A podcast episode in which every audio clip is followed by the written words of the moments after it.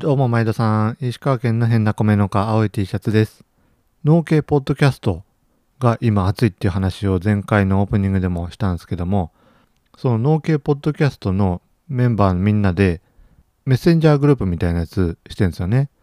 それでみんなでプレスリリースとか送っていろんなメディア出ようぜみたいなそういう意見交換をしとったんですけどもそれ聞いて僕もいろんなとこに声かけそろそろしようかなとかっていうふうに思ってたらもう何人かからもう取材してもらって記事になりましたみたいなやつがポンポンポンと上がってきて、えービビってます、えー夜の農家の山本くんが朝日新聞に載ったりとかお味噌汁ラジオのお味噌汁ラジオもなんか載ってたな。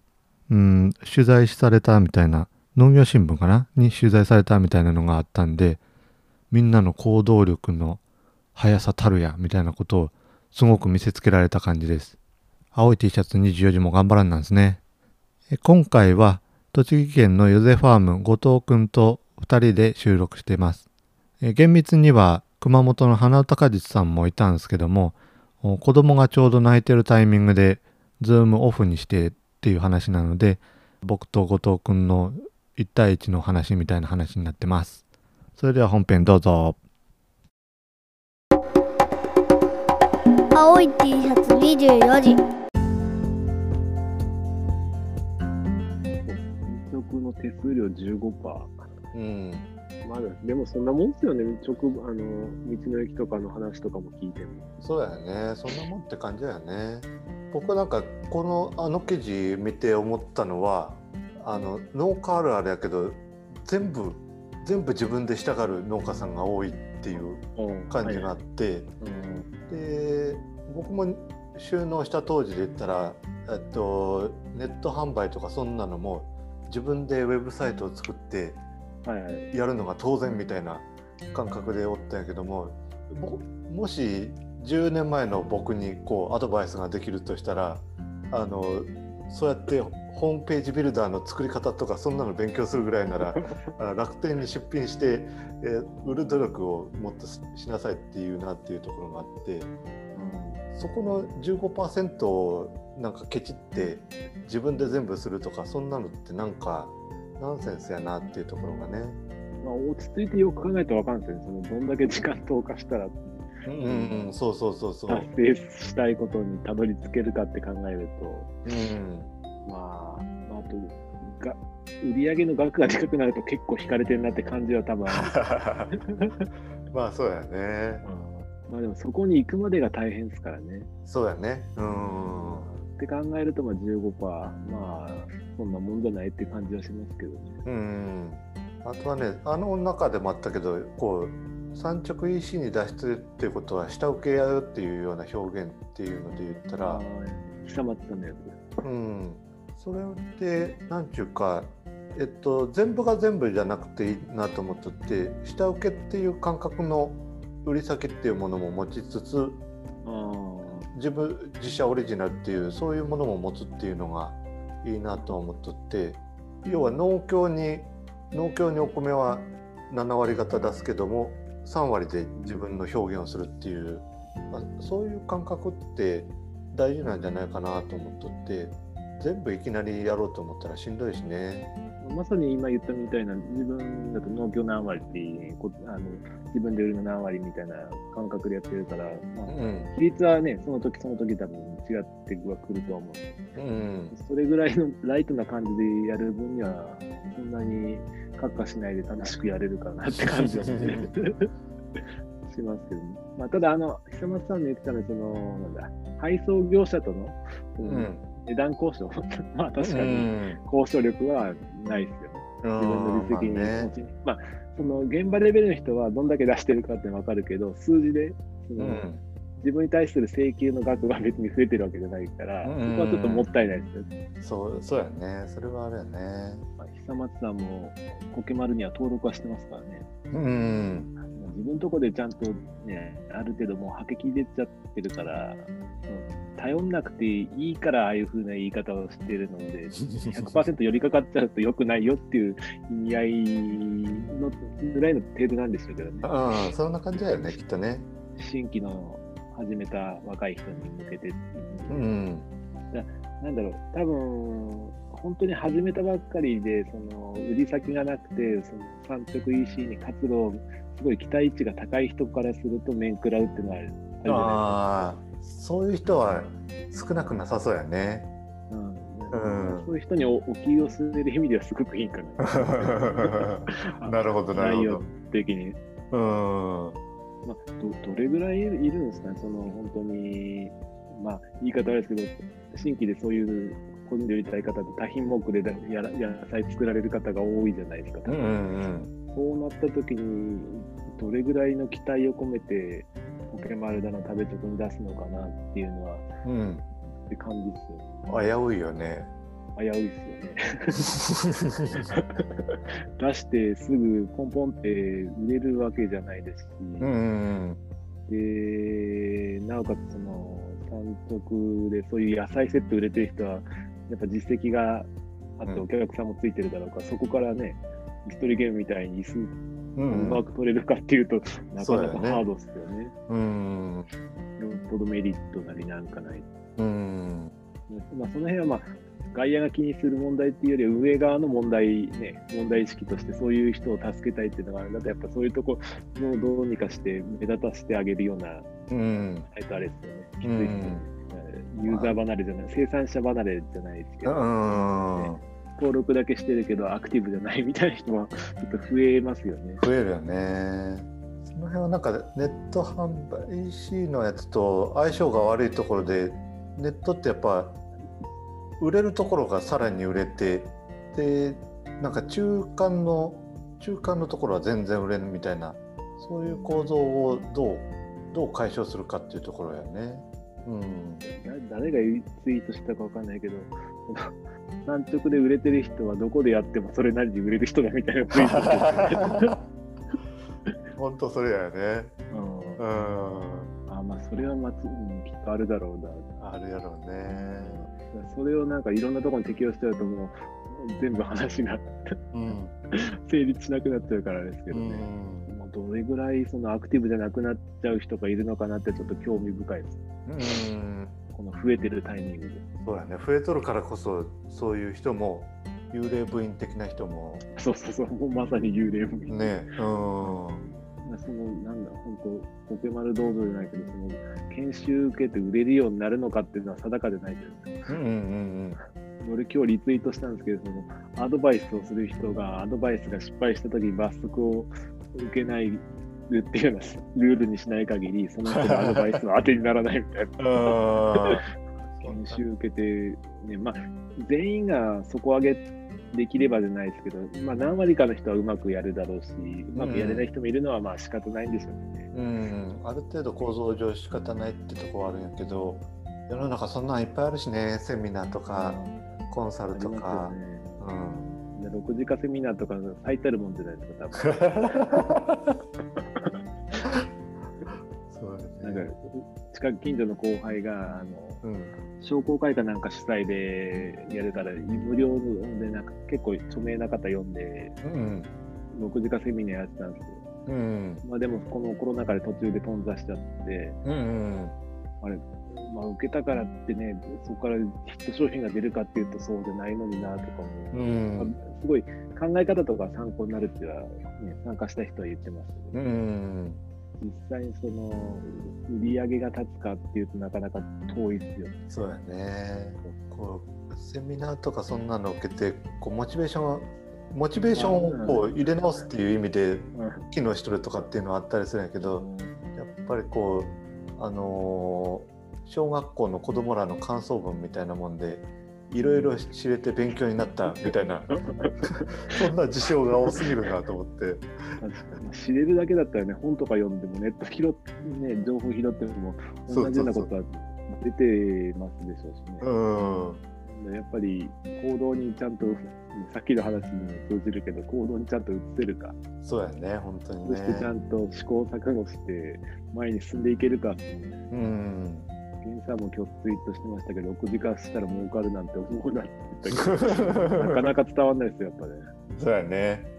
なんか物が余ってるからそれ加工して売りたいんですみたいな結構消費者の方ツイート最近見かけますけど、うん。うん何売んだよみたいな。ジャムとかもう余ってんだしみたいな。みんな同じもん作るしね。うん、なんかその辺のまあ実際にやったことある人とやったことない人のギャップが結構すごいですよね。うん。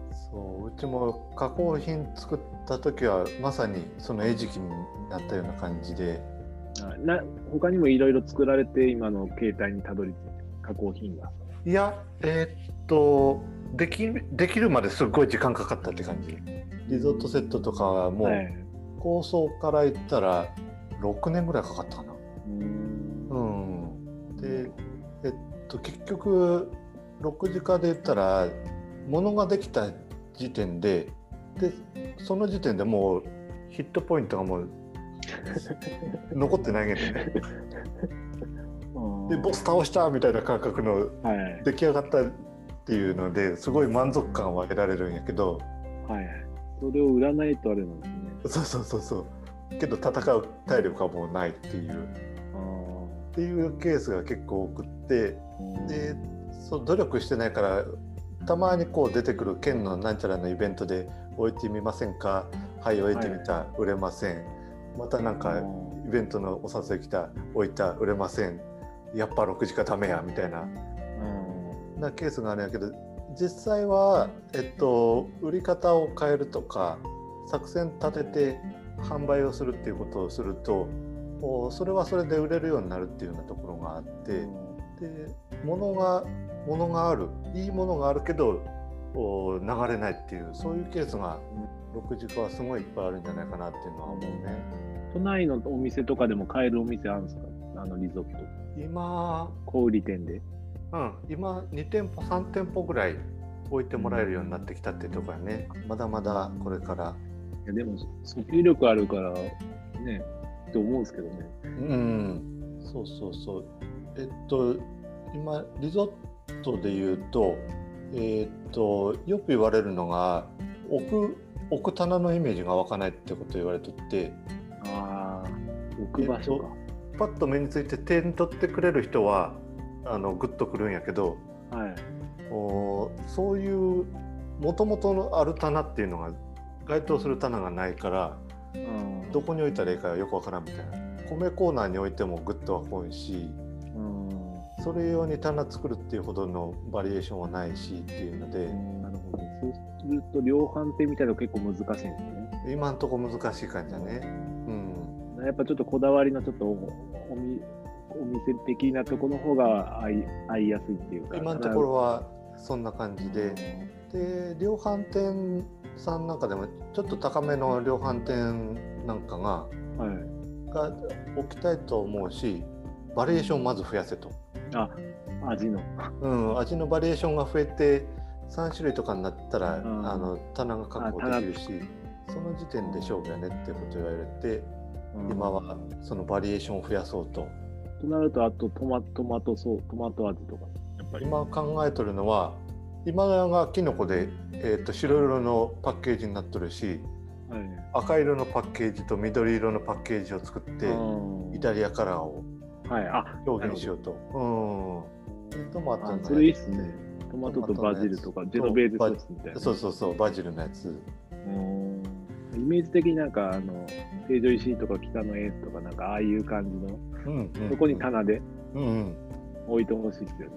そうやねそこを狙いたいなっていう感じだねやっぱバイヤーも気になるんですよねあ。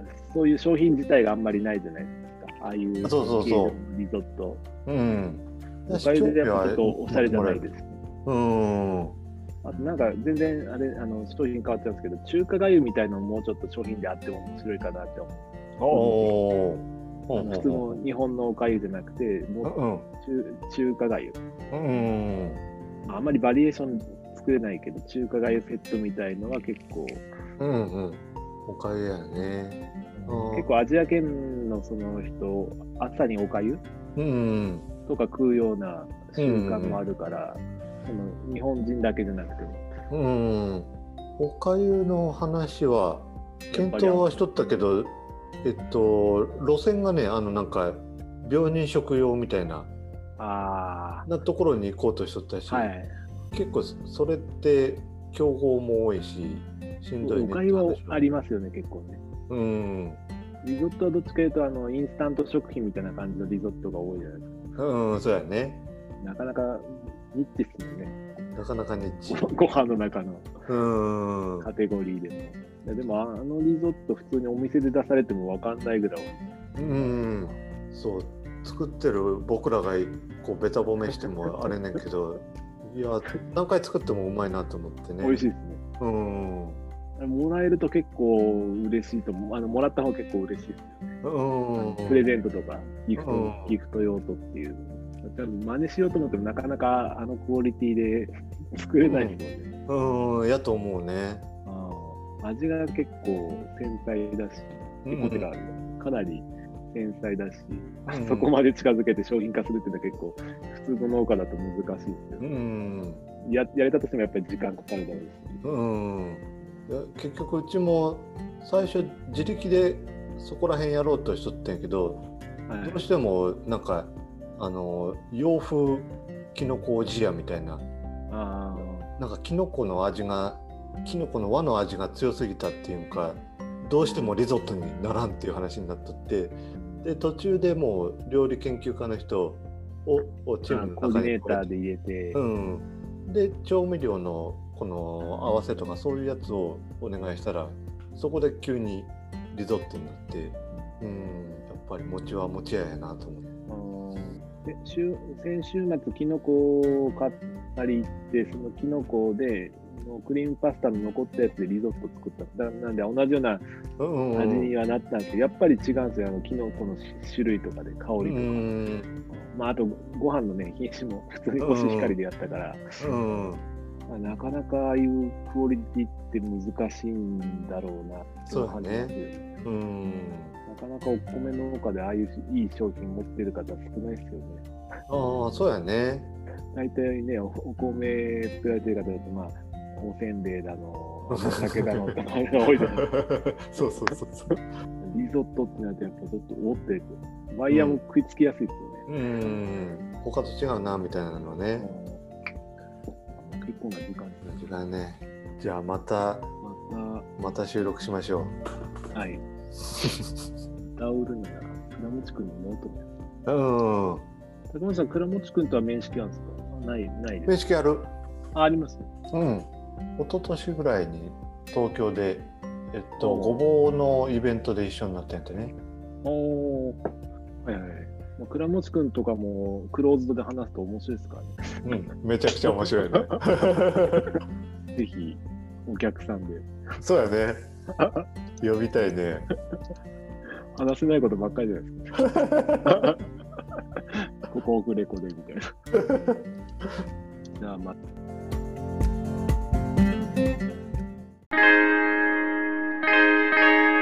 青い T シャツ24時農業系ポッドキャスト青い T シャツ24時はお便りを募集しています。青い T シャツ24時公式ツイッターやってまして、そこにお便りフォームがありますのでお寄せください。ご意見、ご感想、企画ものの 4H クラブの保健室、後継者のよりどころ後継ぎそうなどお寄せください。少数生のリスナーコミュニティも LINE でやってますので、ご興味ある方は Twitter の DM ください。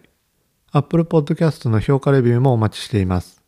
良い評価いただけると嬉しいですし、良くない評価も聞こうっていう人の参考になるかと思いますので、よろしくお願いします。